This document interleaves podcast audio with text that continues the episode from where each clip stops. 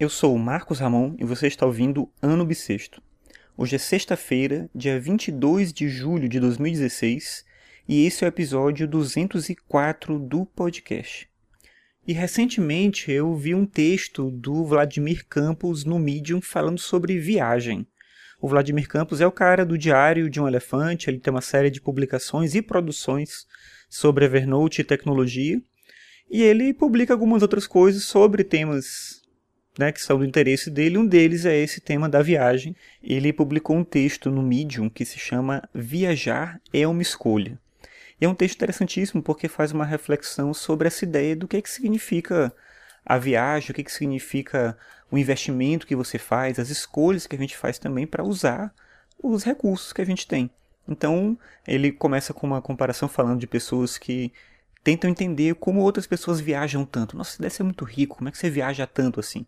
E o argumento dele é que você não precisa ser muito rico para viajar muito, você precisa escolher certas coisas, né? Como é que são seus hábitos de consumo, como é que você gerencia o seu dinheiro, é, como é que você quer viajar também, né? Você pode escolher sempre os meios mais caros. Se você vai sempre uma agência de viagem, talvez você viaje só escolhendo as opções mais caras, mas se você fica atento às promoções, se você fica atento a roteiros não tão é, badalados, assim, em épocas né, de, de um custo maior e tal, talvez você consiga ter um hábito né, de poder viajar mais vezes sem ter que gastar tanto e não perdendo o essencial, que aí eu acho que é o fantástico da ideia do texto dele, que é a experiência.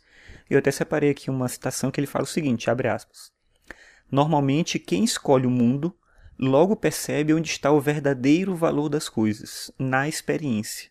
Fecha aspas. Então acho que é isso. Às vezes também a gente quer viajar muito, mas a gente quer a viagem do turista. Então a gente viaja para ir para os mesmos lugares de todo mundo, tirar as mesmas fotos que todo mundo, fazer aquele roteiro louco de visitar 3, 4, 5 lugares por dia. Então você volta cansado, você não aproveita de maneira adequada, digamos assim, essa experiência, porque na verdade você não tem uma experiência, você faz um roteiro. Então, você cumpre a viagem como se fosse um trabalho. E na verdade você deixou de, de experienciar todo o ambiente, toda a circunstância, todas as possibilidades que essa viagem te proporciona.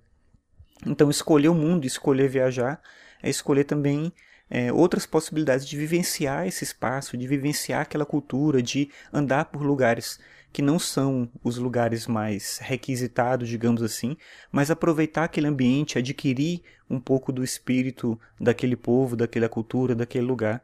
Então, isso me fez refletir muito sobre o que significa isso, viagem, e de como que eu posso, nas próximas viagens que eu fizer, aproveitar melhor tudo isso que eu faço.